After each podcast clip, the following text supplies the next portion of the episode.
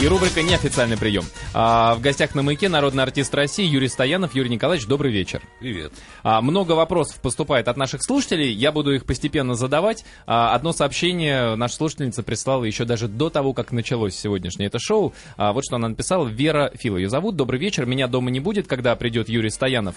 Но вы скажите ему, что я восхищена фильмом «Человек у окна», что действительно эта роль очень его. Я знаю, что писала специально, Юрий рассказывал в какой-то передаче. И сыграно великолепно, так трогательно. Спасибо ему и поздравляю.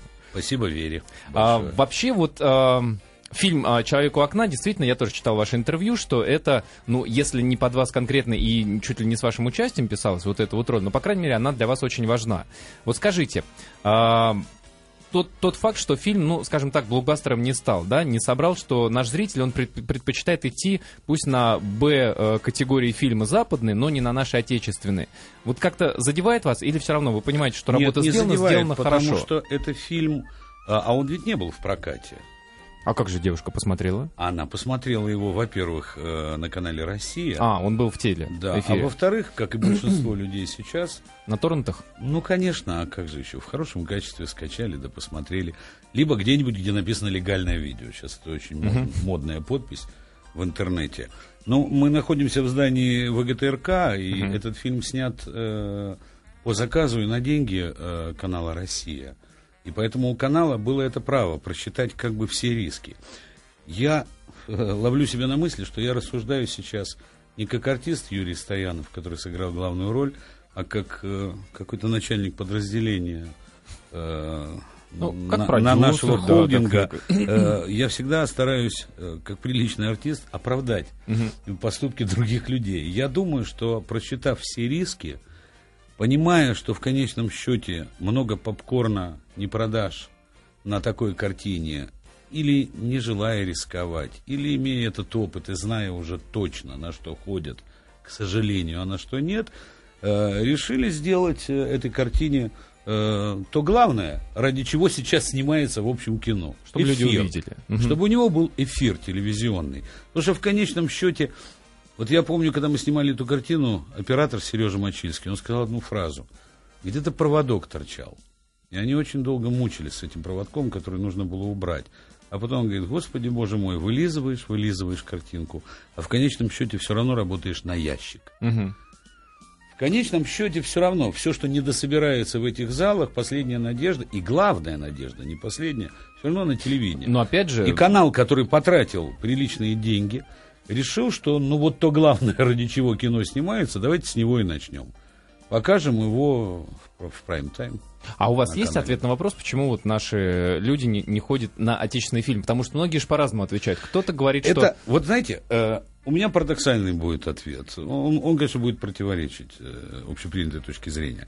Ну, вот есть такая, вот так говорят, знаете, э, какая страна, такое и телевидение, что вы к нам пристаете по поводу форматов, чего больше, почему хорошее кино после двух ночи и так далее. А я считаю, что какое телевидение, такая страна. У нас говорят, какой зритель, такая и политика. А я считаю, что наоборот, какой, какая политика в прокате, такой и зритель. Что такого зрителя востребовали, что такого зрителя воспитали, такого зрителя призвали. Ну, я не знаю, я вырос в городе Одессе, ну уж сказать, в таком пролетарском районе под названием Пиресип, э, ну, Паустовский разве что о нем один раз написал. Больше никто. Белеет парус одинокий, все, больше не будет упоминаний. И там был клуб завода «Продмаш». И на нем было всего два сеанса в день. Как я умудрился, э, одесский мальчик, в этом кинотеатре, благодаря этому кинотеатру, не просто полюбить кино, а стать кинозависимым человеком, начиная с четырех лет. Как я мог отсмотреть весь немой кинематограф Макса Линдера, Чаплина, неореализм, итальянское кино, фантастические фильмы. Потому что они датировались, потому что никто не говорил, почему сегодня такая маленькая касса. И моя бабушка, директор, не директор, а кассир этого кинотеатра, естественно, дело так, что я смотрел все это бесплатно. Вот ответ. Вот один человек пришел в кино из любви к нему, потому что его можно было видеть. То кино, которое можно было полюбить. Я думаю, диктат проката беспрецедентный, такой, которого нет, наверное, нигде в мире, в России. Ну, вот есть, это, ну, вот это знаменитое процентное деление невероятное. что половину э, прокатных Ну да, что, забирают что прокатчики. любую цифру Ну да. надо умножать надвое. Ну, о чем мы говорим? В конечном счете, в конечном счете для меня важно, что канал Россия пошел на огромный риск, э, что артисту, который не должен в его возрасте уже обманывать ожидания зрителей, а они очень определенные, да, вот с, моей персональной, они ждут смеха, и они имеют на это право. Их нельзя за это винить, потому что я приучал их к этому очень-очень много лет, уже десятилетий. И им предложили этого человека в совершенно другом качестве, в нормальном, даже в странном, таком близком, близком в чем-то между там, человеком дождя, э, Деточкиным и князем Мышкиным. Где-то, так вот, где-то вот между этими тремя людьми этот человек. Это риск очень большой, и я очень признателен. Но в конечном счете эта роль такая стала. Для меня, вот знаете, ну, может, я надеюсь, что будут еще хорошие роли. А, Конечно, это главная роль в моей жизни, бе- бе- безусловно. Это такой творческий отчет перед самим собой, если уж не перед зрителями, хотя, к счастью, и перед ними. Ну, вообще за то, как, как, как прожил свою профессиональную жизнь. А вот вы сказали, что э, есть этот стереотип и у зрителя, и у, наверное, у телевизионных уважением продюсеров. об этом да, да, да, говорю. нет, Да. естественно. А, а вы как-то пытаетесь бороться с этим? А я Что-то не делаете? должен бороться. Величайшее заблуждение всех комиков, что они трагики, знаете, вообще потенциальные. Ну, скажем- Я никогда не считал себя комедийным артистом. Тут же вопрос э, не просто позиционирования, а того э, самовосприятия себя, вот самого. Я просто приличный артист, м, который востребован в этом качестве. И сам все для этого сделал. Но я очень надеюсь, что в программе «Городок» всегда было видно, что и мой партнер э, Илюша Олейников, и я, что это, ну, в общем-то, два просто профессиональных актера, которые это- могут и это. Конечно, во-первых, это, во-вторых, видно, что это э, такой немножко грустный юмор, иро- ироничный и Ну, где-то философский да. такой. Ну, это же формат, он же появился, он не купленный, он не лицензионный. Э, Лицензия этого формата – это жизнь и все, что в ней не получилось. Такой формат возникает от маленьких умений, от всего не сыгранного, не спетого, не сделанного, не выплаканного в кадре и на сцене, в котором все и хорошее, и плохое в конечном счете зависит только от тебя. Поэтому какой формат? Биография. Вот и все. Слушатель прислал такое э, смс-сообщение с вопросом, а что с городком, снимаются ли новые выпуски или идут повторы? Нет, сейчас я объясню. Э, Каждый очень тяжело посчитать, поэтому есть такая линейка канала Россия. Это не, ли- не линейка понедельников вот этого времени, в которой раньше выходил ушедший, к сожалению, Виталий Вульф. Это время называется 23 часа, 22 часа, простите бога ради, 22 часа 45 минут, без 15-11. Михаил Михайлович Жванецкий выходит в это время. С дежурным по стране. С дежурным по стране. И программа «Городок» выходит э, с программой «Городок» в 22.45. Вот эта премьера всегда бывает третий понедельник каждого месяца. Естественно, он плавающий. Мгм. Его надо поймать, но он анонсируется, и на сайте всегда видны анонсы, и, и в эфире. А то, что наши зрители раньше смотрели по воскресеньям, а теперь смотрят по субботам, это повторы. Но это повторы не очень поздних передач. В перемешку можно всегда увидеть последнюю программу, но они хитрые, эти повторы. Премьера выходит 46 минут, а повтор 24. Просто потому, что премьера состоит из двух программ «Городок» Ага. а повтор из одной. Ну вот есть такая. Сложность городку же через два года будет 20 лет. А, да, будет 20 лет. А каналу Россия в этом в следующем году будет 20 лет. Да. Ну, про этот э, юбилей, наверное, мы Но мы да, близко по датам. А стоим. будет что-то, какие-то какие праздники? Знаете, мы даже не думали, концерт никогда в не Кремле, думали об КДС там, Нет. Ну вот Олимпийский, Нет, нет. юбилейный Знаете, когда-то в Питере. к нашему, моему 50-летию и Илюшиному 60-летию э, канал Россия сделал замечательную картину, фильм документальный, который назывался э, «Парни из нашего городка». И Сергей Шумаков, который инициировал э, значит, эт- эти съемки, он сказал, знаешь, проблема всех юбилеев и всего, что снимается к юбилеям, очень серьезная. Она состоит в чем, что, как правило, такой фильм можно показать только два раза. как это делается. Либо в день, день юбилея, ну еще в один день, понятно, какой. Они, им удалось снять приличную картину. Э, вот в этой юбилейности что-то есть, не знаю, вот я ужасно боюсь этих вещей. Ну, мне как-то, мне так нравится, когда о нас что-то говорят, а мы ничего не делаем. Нет, это же понятно, что многие юбилеи не для тех, кто юбиляр, а для тех, кто любит юбиляра. вот если будет предложена какая-то такая форма, где мы сидим, и что-то такое происходит, и мы на лаврах, вам все подарки И нам дарят. поют Асану, но главное делают подарки. О, я бы от такого не отказался. Нет, правда, никаких планов вот таких юбилейных мы не строим. У нас даже, да, у нас в следующем году мне будет 55 лет через год или Е60, это можно все объединить, и 20 лет программы, это такое, угу. может быть... Там много накрутить Очень можно. круглая дата. Объединив с юбилеем еще. Ну, нет, да, правда, мы пока не думали об этом. А, давайте сделаем совсем небольшую паузу в беседе. В этом есть, извините, что да. такое принуждение к любви какое-то. Ну, да, не, немножко что-то такое существует. Продолжается рубрика «Неофициальный прием». А, в неофициальном приеме сегодня народный артист России Юрий Стоянов. А, Юрий Николаевич, а, а вот по поводу шлейфа все-таки многие спрашивают про городок, и при, при этом говорят, что... Сейчас найду смс-ку. А, вот, слушатель говорит, что с городком вы э, едва ли не самый титулованный, не самый премированный артист. Есть ли аналогичные стимулы получать награды и как актеру?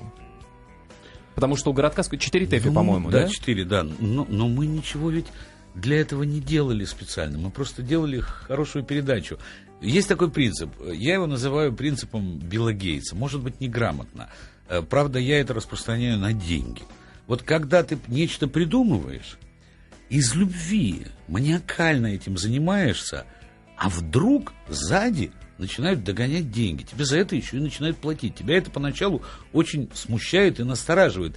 Потому что это не было целью. Угу. Ты делал. И, как правило, самые успешные проекты в мире, они вот такие. В общем, да, тот же Facebook, там Цукерберг, Конечно, если ну, ну, придумали что-то, ребята, и вдруг какие-то миллионы.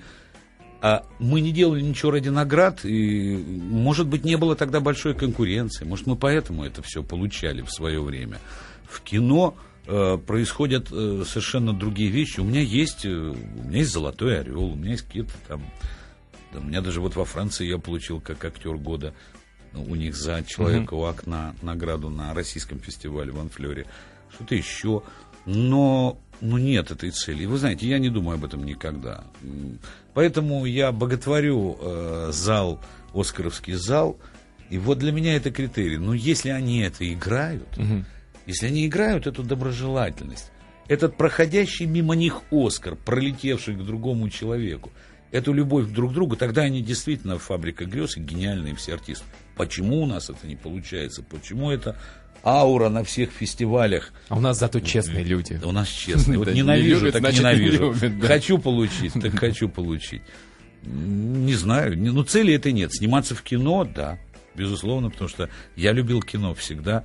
Э, больше, чем оно меня, и я надеюсь на взаимность. Но городок это мой дом. Угу. Но Телеф... это не альтернатива. Телефонный звонок у нас. Максим, добрый вечер. А, добрый вечер. А, добрый вечер, Юрий Николаевич. Здрасте. А, мне хотелось бы вот какой вопрос задать. Не так давно я познакомился с творчеством а, Хилори Стивена Фрая английское шоу. А по формату, насколько я понимаю, они несколько похожи. Ваш городок, который я, который я очень-очень люблю, а, и который оказал на меня, может быть, какое-то влияние. А вот я хотел уточнить, когда создавался городок, а, знали ли вы что-то о Фрае и Лори? Ну, конечно, а, нет. И, Конечно, и... не знал. Я обожаю этих артистов. И вот какие-то параллели вот сейчас вы проводите, а, потому что я думаю, что а, в нашей стране вы а, звезды, наверное, все-таки первой величины. И вот как-то какое-то есть, что-то вы видите у них, э, что, может быть, не сделали вы, или, может быть, наоборот, вы видите, что вы сделали лучше, вот, если возможно. Спасибо за замечательный вопрос. Я ничего не знал о, э, о, об этих двух удивительных артистах. Абсолютно ничего.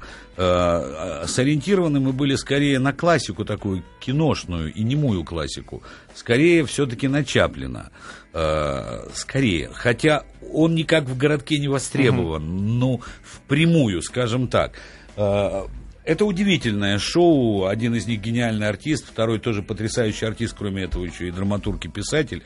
И в Англия подарила очень много шоу, которые у нас и клишированы, и с слегка переделанными названиями, там Little Britain, наша Раша, так сказать, и, и так далее и тому подобное. Но что мы сделали в отличие от них? Мы сделали передачу о России, а не об Англии. Мы сделали передачу э, которая никак не может быть похожа, потому что будут проходить десятилетия. Но я надеюсь, что потому что происходит в кадре, а не по, фи- не по фамилиям тех, кто нами руководил в то время, вы будете узнавать время по людям. Нет, по большому счету вы правы. Действительно, Мы за 15 такой... лет до нашей Раши вы начали вот цеплять таких вот персонажей Энциклопедия, такая, да? такая энциклопедия узнаваемой, такой родной, больной и веселой жизни одновременно не, не самоцельно поржать, скажем так. Угу. Есть потрясающие шоу, особенно в Англии, безусловно. Мы выходили в такое время вообще потрясающее. Ну, тогда можно было делать вообще все, что угодно. Вы себе даже не можете представить, что на телевидении происходило в 93-м, 94-м и э, 95-х годах. Но почему я говорю о Чаплине? Потому что природа юмора Чаплинского и его величайшее открытие, оно, знаете, вот очень простой пример – вот человек играет на скрипке и все время вокруг люка открытого крутится. И он никак не падает в этот люк.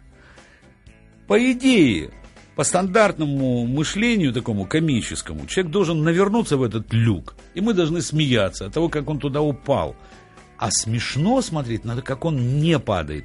А уж если Чаплин падает, то он падает так, что ты смеешься только в первую секунду – понимая, что всегда смешно, когда человек по-дурацки упал на пятую точку.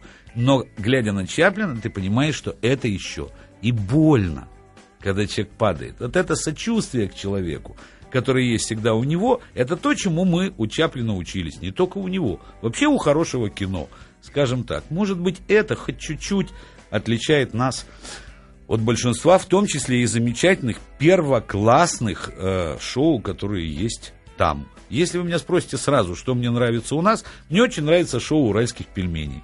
Я ржу невероятно, когда вижу этих ребят. Абсурдный немного юмор. Это очень смешно и очень талантливо бывает. Спасибо а, вам за вопрос. Такой вопрос. А, слушательница Светлана, она подписалась, смс-ку прислала. А, я слышала, что вы играете в театре чуть ли не у Табакова. Так ли это? А, если да, то где и в какой роли вас можно увидеть? А, пожалуйста, да, я играю в, в МХТ. Э, имени Чехова и чуть ли у Табакова.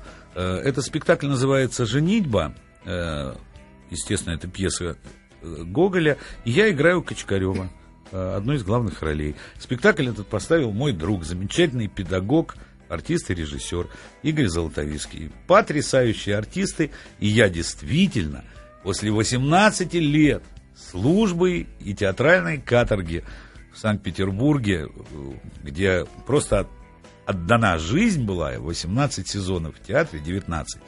Я действительно хожу в театр как на праздник. Как бы это банально не звучало. Я в этот день не снимаюсь в кино, я не принимаю никаких предложений. Я не делю в этот день театр ни с чем. То есть это, это регулярно такой репертуарный, да? Да, это репертуарный, очень хороший и очень востребованный, очень смешной и очень грустный спектакль. А, такой вопрос, э, слушатель без подписи. Когда известность приходит к взрослому человеку, это плюс или минус? Ну, наверное, имеется в виду, что когда э, выстрелил городок, вы уже были, ну, таким... Не ну, молодыми так, совсем, ребят. Это в нашем случае, безусловно, это плюс. По одной очень простой причине. Э, мне было хорошо за 30, когда мы начали это делать. Моему партнеру день в день на 10 лет больше, поскольку мы родились с ним в один и тот же день. Я считаю, что я не был хорошим артистом. Я был очень неровным артистом в молодости. И я по-настоящему белой завистью завидую вот всем этим мальчикам, которые пришли в кино, и я сразу вижу, что есть мастерство. Я безумно им завидую, я за них рад, но я, мне мой педагог сказал еще в 1974 году, Юра, все будет очень непросто. И очень не скоро, но обязательно будет. Ну, вот так и Угадал. случилось. Да, попал. В нашем случае это правильно и справедливо, хотя и немножко обидно. Но смокинг-шоу и неофициальный прием для народного артиста России Юрия Стоянова. А, Юрий Николаевич, огромное количество вопросов и просто реплики, и вопросы конкретно. Вот, пожалуйста, такие. Ам, так, прям даже не знаю, с чего начать. Ну, во-первых, вот такой вот просто реплика пожеланий. Желаю вам не только дарить людям улыбки, но и самому чаще улыбаться. А, такой занятный, как мне кажется, вопрос Анатолий спрашивает. Уважаемый Юрий Николаевич, как вы думаете, кем вы будете в следующей жизни? Мне кажется, такие нечасто вопросы задают. Я бы очень хотел, чтобы она была. Все-таки хоть, хотя бы какая-то. Сегодня Мамонов гениально ответил. Он говорит, ну вот 60 лет, надо его поздравить, потрясающий артист и музыкант. И он говорит, ну сейчас по этой своей манере, слегка заикаясь, опять будет гнать парабога. А как же не гнать? Вот, братан, если умрешь в среду, чего будешь делать в четверг? Смешно. А, так, а, слушатель подписался серьезный, на форуме спрашивает, Юрий Николаевич, вы же болельщик Спартака, как кривые ноги хотя бы на сегодня можно выпрямить? Это, вы, вы, вы, это без намека, надеюсь. Нет, нет, я думаю, это на, на, на спартаковские ноги. Нет, я не болельщик Спартака, я болею за другие виды спорта, если я вас расстроил. Я фехтовальный болельщик. Да вы что? Да, я а вы же не занимались? Я фехтовальщик, да. Занимались? Э, да, очень серьезно. А э, сабля, рапира? Сабля. То есть за наших переживаете, Поздняков? Да, конечно, и знаю всех ребят. А, Лично. Такой вопрос Илья задает из Петербурга. А, Юрий, есть гениальный драматург Григорий Горин. Мне кажется, да. он очень актуален сейчас и будет всегда, но его сейчас почему-то не ставят. Вы бы могли и хотели бы реанимировать его пьесы в новых театральных постановках? Слово реанимирование не очень правильное по отношению к тому, что делал э, э, Григорий. Э, во-первых, есть потрясающие фильмы, снятые Марком Захаровым, и это автор был все-таки э, этого театра. У меня есть э, бесконечное желание смотреть. Угу. Кино, которое сделано по его сценариям, и смотреть спектакли по его пьесам. Себя как-то... Я, вы знаете, я не думал об этом. Спасибо, что подсказали. А, так, а Борщев спрашивает, Юрий Николаевич, а куда из городка исчез Модест? И был ли реальный прототип моди? Нет, нет, нет, нет, нет, он никуда не исчез. Просто э, я понимаю, что его ждут, угу. и я хочу, чтобы его появление всегда было результативным, чтобы он не стал общим местом. Угу. Вот то, что есть такой вопрос, это замечательно. Я вам гарантирую, что через одну передачу обязательно будет. Но я боюсь, чтобы он был не смешным. Это, это естественно, когда получается. Никакого прототипа нет. Мы играли какую-то историю, и был очень несмешной человек написан. И я стал просто валять дурака, а то приделал себе какой-то горб, сделал какую-то идиотскую рожу, э, придумал какую-то манеру говорить, приклеил какие-то усики. И, и получалось. И я говорил, нет имени. Я вот не могу играть, у него нет имени. Она так, такого дал капризного артиста чуть-чуть. Uh-huh. На что оператор сказал, типичный Модест. Сказал наш оператор. И появилось это имя. У него нет мамы, нет папы, у него он от рекламы. Угу. Такой человек мог появиться только из, из рекламы, которая была в то время. Будет Модест, обязательно. Я очень люблю его. Потому что смешно. Когда его играешь, смешно самому. Такой вопрос. Вторая теща, так слушательница подписывается. А, вечерний эфир «Маяка» переводится «не курить». Знаю, что вы курите. А если а, последить кадры съемок, то одно от другой прикуриваете. Сколько времени вам удавалось продержаться без никотина в период бодрствования? А во сне? Сумеете продержаться без затяжки, например, на рыжей ветке в метро? Ну, во-первых, а я летаю в Нью-Йорк и не курю, даже электронные а, это 10-11 часов. Да, я езжу в Сапсане бесконечно и не курю. У меня вторая теща написана. Господи, я подумал, это моя вторая теща. У меня есть и вторая, и третья у меня есть. И я всех тещ очень люблю, э, которая сама, кстати, курит. И передаю ей привет, как и всем остальным моим тещам. Я могу не курить, но недолго. Вы знаете, какая у меня позиция? Во-первых, в кадре я курю согласно распоряжению, которое существует на телевидении. Это не может быть общим местом. Курить должны отрицательные персонажи. Угу. То есть, и люди, мерзко, как да, либо расстреливают тебя перед смертью, уже можно закурить, либо ты негодяй конченый. Поэтому количество этих сюжетов бесконечно увеличивается в программе «Городок» людей, которых расстреливают, и которые негодяи, потому что просто элементарно хочется покурить. Законодательство я, делает... Я не, ненавижу, когда курят при мне, мне это не нравится. Но курю сам. Я курю, потому что я получаю от этого удовольствие. Если сказать, Господи, спасибо, я выкурил эту сигарету с удовольствием. Мне было хорошо. Она не принесет тебе вреда. Извините за эту пропаганду. Алексей из города Королева дозвонился до нас. Алексей, здравствуйте. Здравствуйте. Здрасте. А, у меня вопрос к замечательному актеру Юрию Николаевичу. Здрасте, слушаю Юрий вас. Николаевич, как вы относитесь к, сов- к современным ремейкам, то есть на фильмам, которые пытаются воссоздать шедевры на новый лад? Ремейки вы имеете в виду советских фильмов или вообще в принципе? Да, советских фильмов.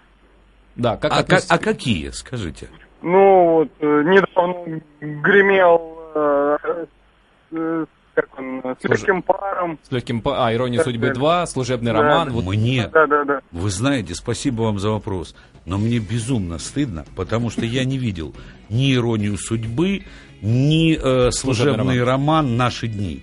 Я не видел, поэтому я не могу априорно это осуждать. Я снимался в замечательном фильме «12», который является ремейком замеч- замечательного американского ну, фильма. все создатели сказали, что не 12. ремейк, включая Не- Сергеевича. Не, не ремейк, но изначально лицензия же покупалась, и ситуация э, сходная, никто этого не отрицал. Просто в результате того, как развивались съемки, стало понятно, что это не ремейк в чистом виде. К сожалению, не могу вас порадовать ответом на вопрос. Важно, чтобы вообще, вообще сейчас важно, чтобы кино снималось.